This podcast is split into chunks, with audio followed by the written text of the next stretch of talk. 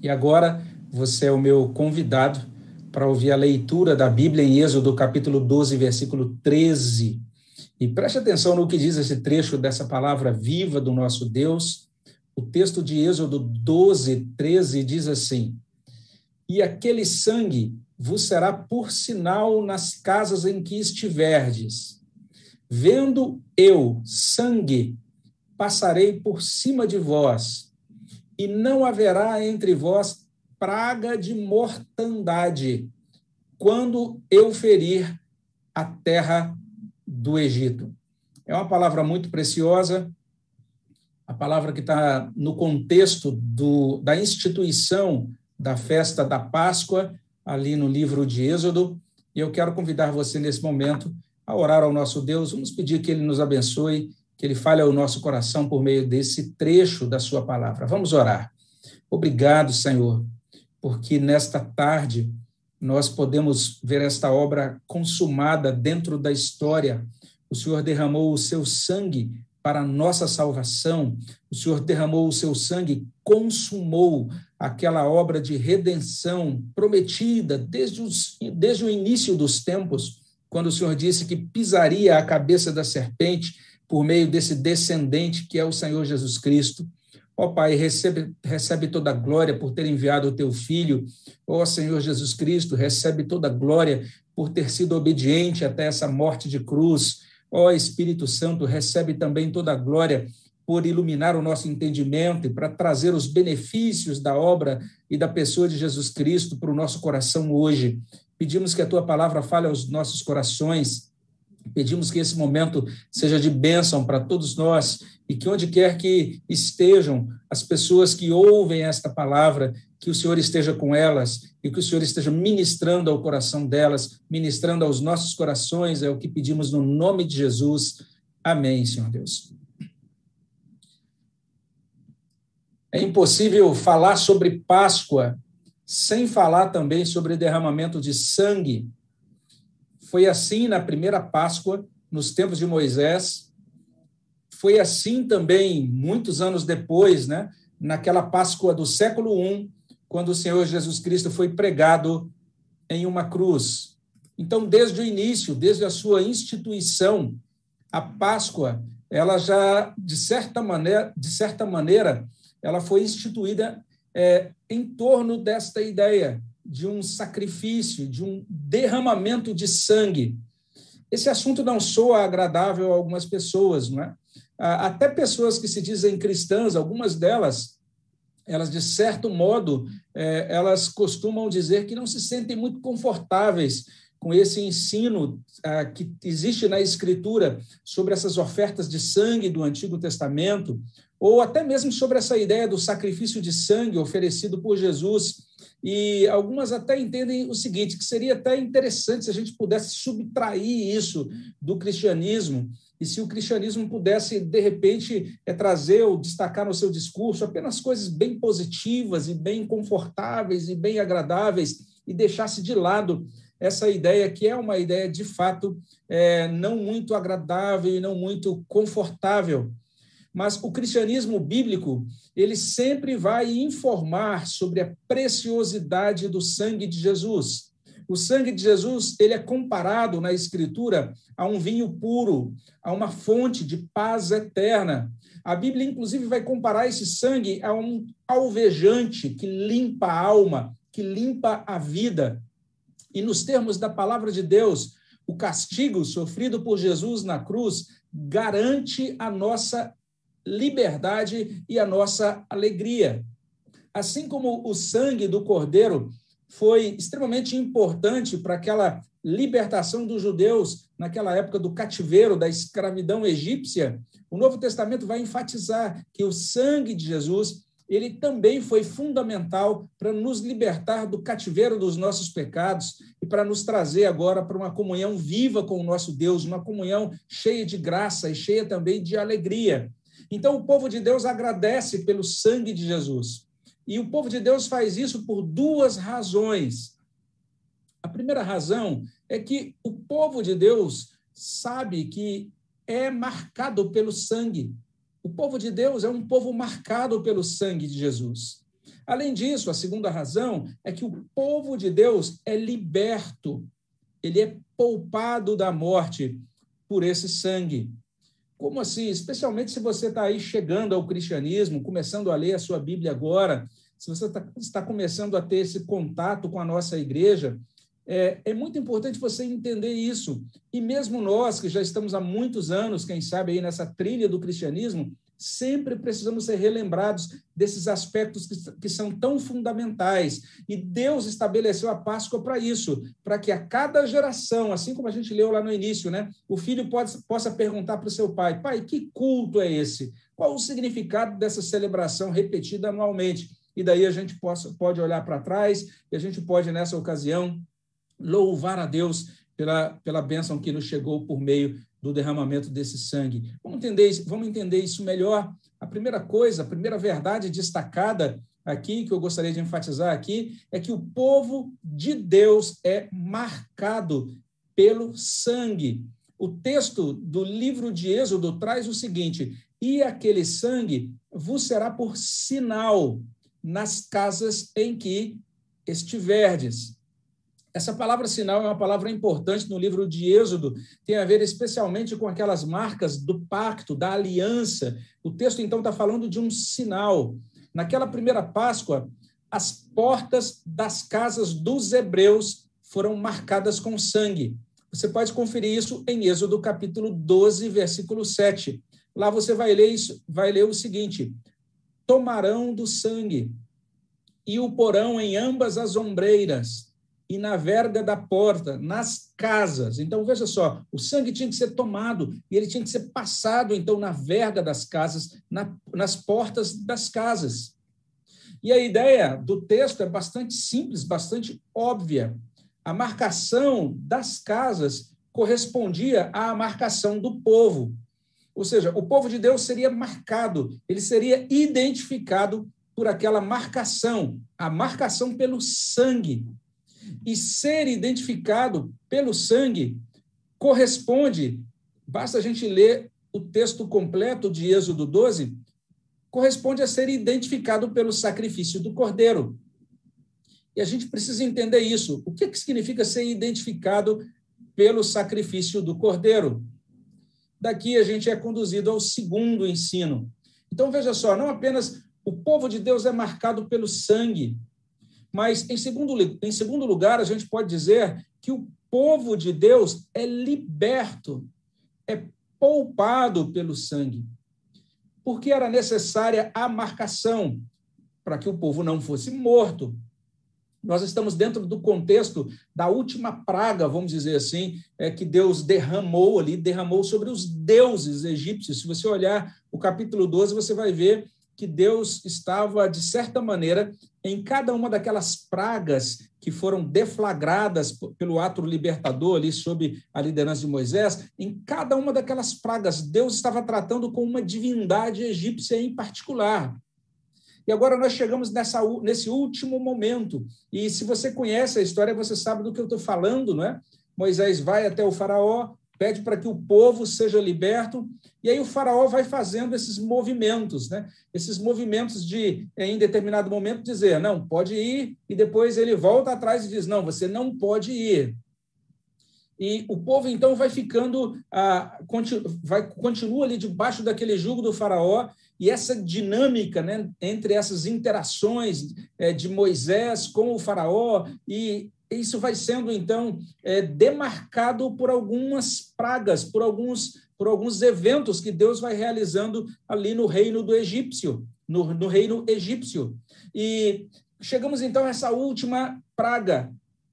Deus vai matar todos os primogênitos do Egito. E Deus, então, agora dá essa instrução para que, é, naquela noite em que isso ia acontecer, o seu povo deve se reunir, e cada família, então, deve tomar para si um cordeiro. E eles devem, então, é, se alimentar com aquele cordeiro, o sangue dele deve ser passado nas portas. Eles têm que fazer isso, participar dessa, dessa é, refeição, vestidos para a viagem, prontos para saírem do Egito. Deus vai libertá-los. Eles estão prestes agora a, a, a serem libertos. É o ato derradeiro de Deus para libertar o seu povo daquele cativeiro. E, naquela ocasião, então, Deus passaria pelo reino, passaria pelo Egito, e as casas que não fossem marcadas, então, seriam visitadas pela morte.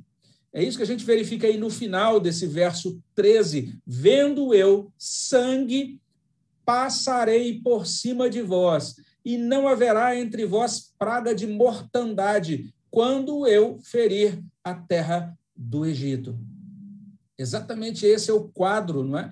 E é exatamente por conta, inclusive, dessa expressão passarei por cima, né? Nós temos esse verbo aí na língua hebraica, e é a partir desse verbo que a gente tem a palavra Páscoa, porque a palavra Páscoa significa literalmente isso, passar por cima. Não é apenas uma passagem no sentido de uma transição de um ponto para outro da vida ou da nossa caminhada existencial, mas significa literalmente isso. Deus olha a marca do sangue e a morte não entra naquela casa. Ele passa por cima daquela casa. Aquela casa, aquelas pessoas que habitam ali são poupadas por Deus. Elas são libertas, poupadas da morte.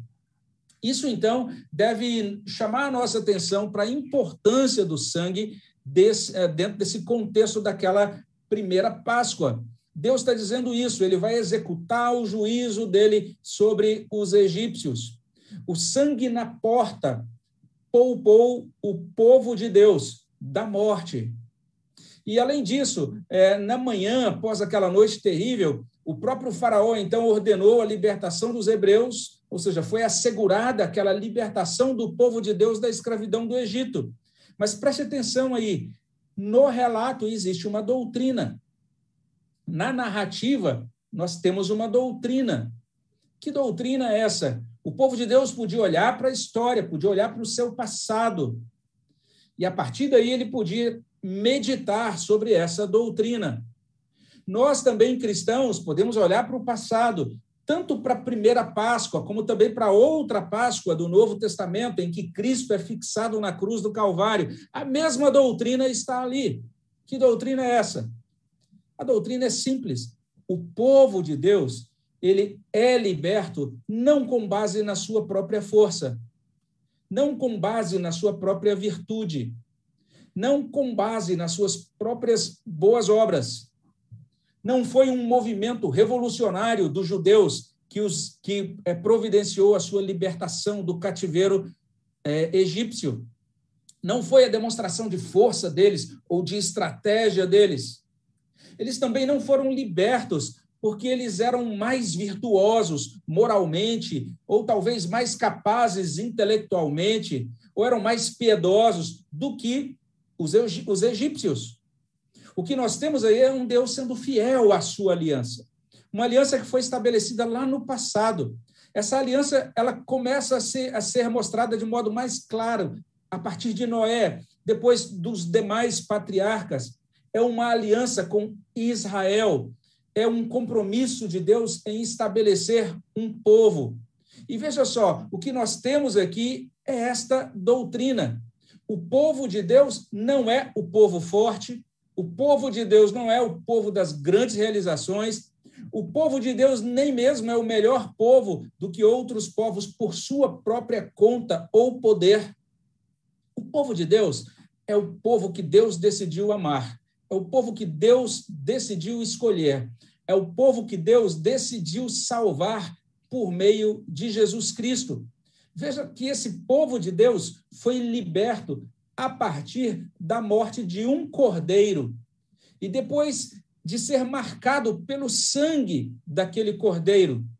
Então, isso nos ajuda a entender o que significa isso, ser identificado pelo sangue, ser marcado pelo sangue, corresponde a ser salvo com base nos méritos ou no sacrifício desta oferta inocente. Desde o tempo de Moisés, a gente vai, vai aprendendo, então, lá na, na palavra de Deus, desde o Antigo Testamento, a gente está vendo isso. O sacrifício do cordeiro da Páscoa simbolizava e apontava para a morte de Jesus Cristo na cruz, para o sacrifício libertador definitivo de Jesus na cruz.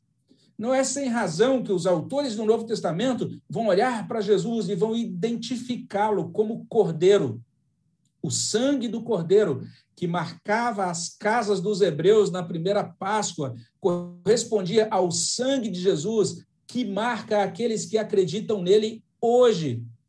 Então, por conta dessa morte de Jesus Cristo na cruz, agora, quando Deus nos vê, quando Deus passa por nós, ele nos vê marcados com o sangue.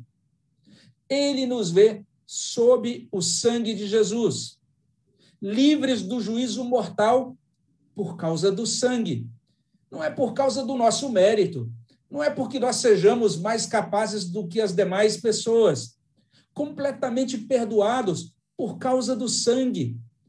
Completamente livres por causa do sangue de Jesus. E quando o justo juízo de Deus passar sobre a humanidade naquele último dia, Deus poupará aqueles que foram marcados com o sangue de Jesus, como a gente lê em Apocalipse 22, versículo 14.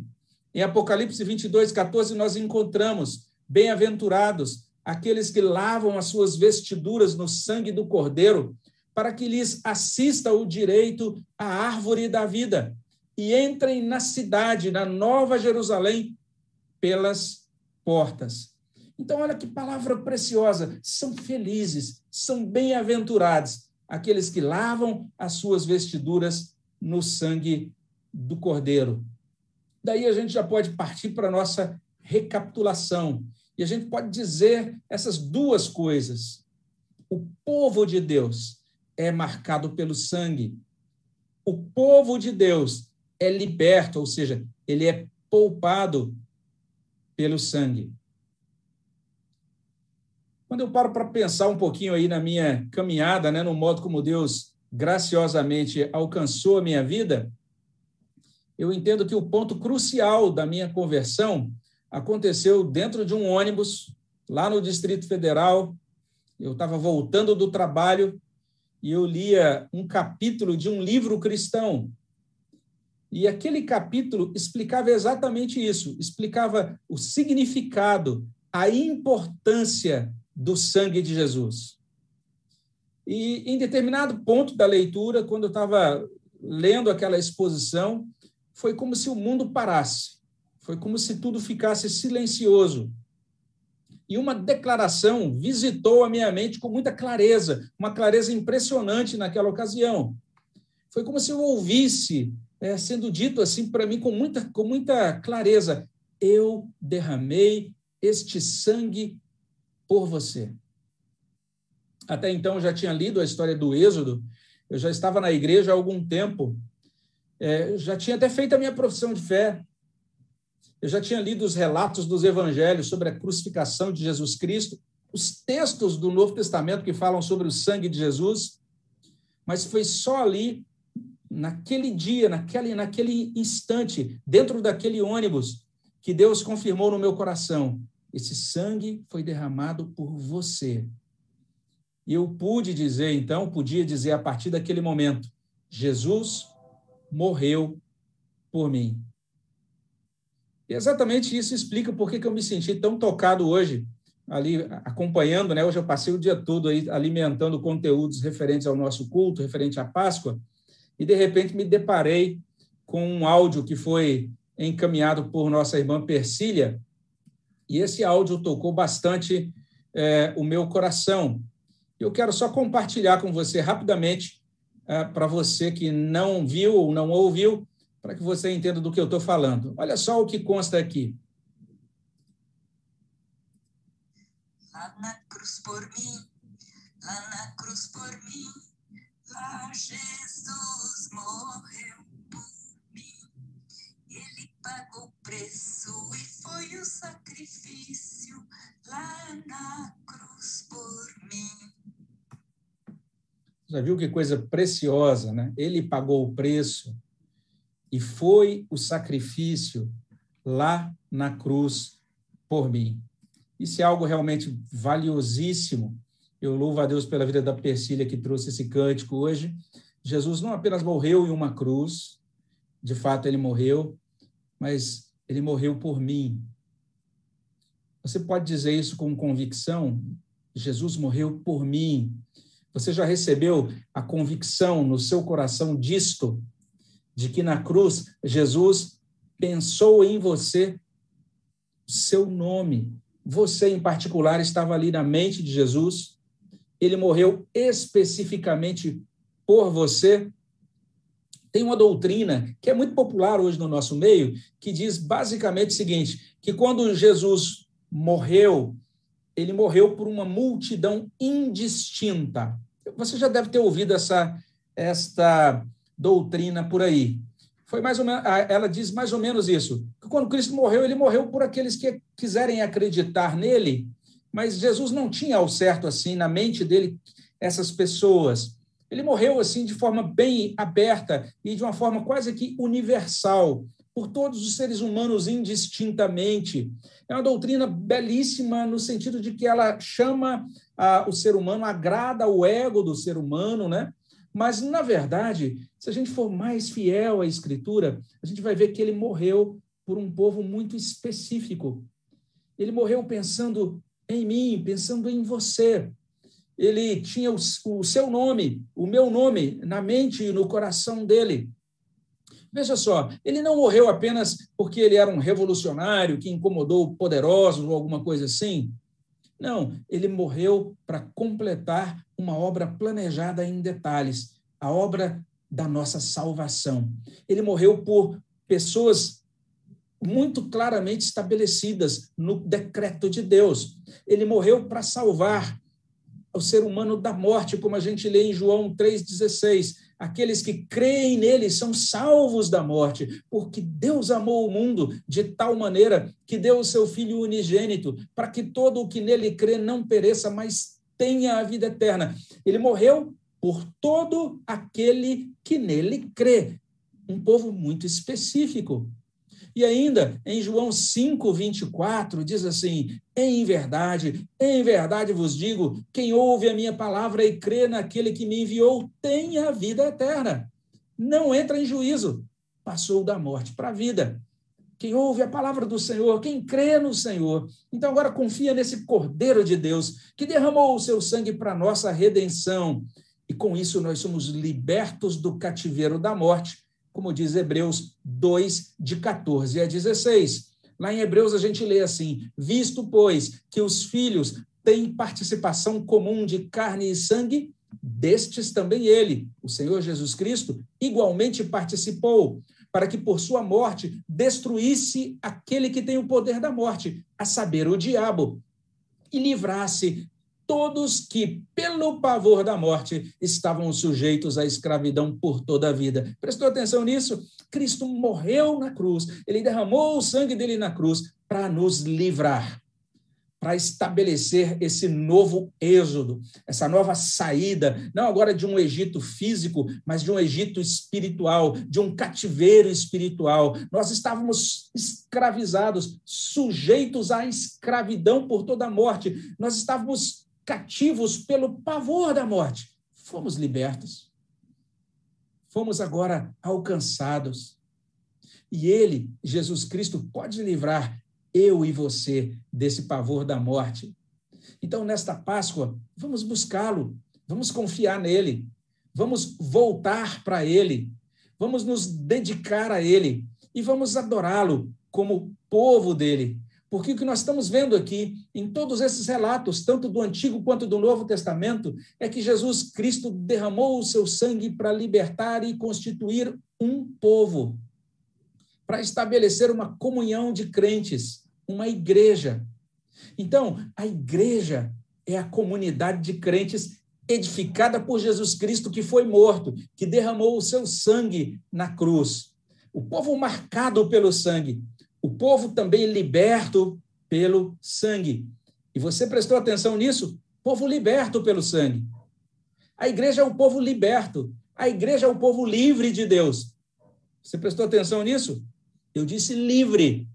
Significa que, nesta hora que eu estou ministrando essa palavra, a igreja não está agrilhoada. Eu tenho, eu tenho que dizer isso, porque algumas pessoas com quem eu tenho conversado nessa Páscoa estão assim, às vezes conversando comigo e já chegam assim com um rosto sombrio, não é? com um olhar assim taciturno, com a voz assim já num timbre diferenciado, e chegam, olha, nós estamos agrilhoados, nós estamos impedidos de cultuar na Páscoa. A igreja não está impedida de celebrar a Páscoa do Senhor. Nós a estamos celebrando hoje, aqui, agora. Porque a celebração da Páscoa não exige prédios. O povo de Deus está, sim, verdadeiramente reunido agora, adorando agora, orando agora. E o Senhor do povo, Jesus Cristo, que morreu e ressuscitou, está em nossos corações. Enquanto esse culto está acontecendo agora e o Espírito de Deus passa por sobre a nossa cidade e passa exatamente aí por onde você está, ele olha aí para baixo e vê você marcadinho pelo sangue. Ele percebe que você faz parte desse povo. O Senhor Jesus é o edificador da igreja. Nós somos convidados a amá-lo, nós somos convidados a segui-lo. E esta irmandade, esta irmandade unida por fé, pode se unir àquele poeta do hino 39 que diz assim: O sangue de Jesus me lavou, me lavou. Alegre cantarei louvores ao meu rei, ao meu Senhor Jesus que me salvou. Que nós de fato possamos nessa Páscoa alegre cantar, celebrar o nosso Senhor, responder a esse grande sacrifício que ele realizou por nós, que possamos responder a isso com gratidão e possamos responder a isso com adoração.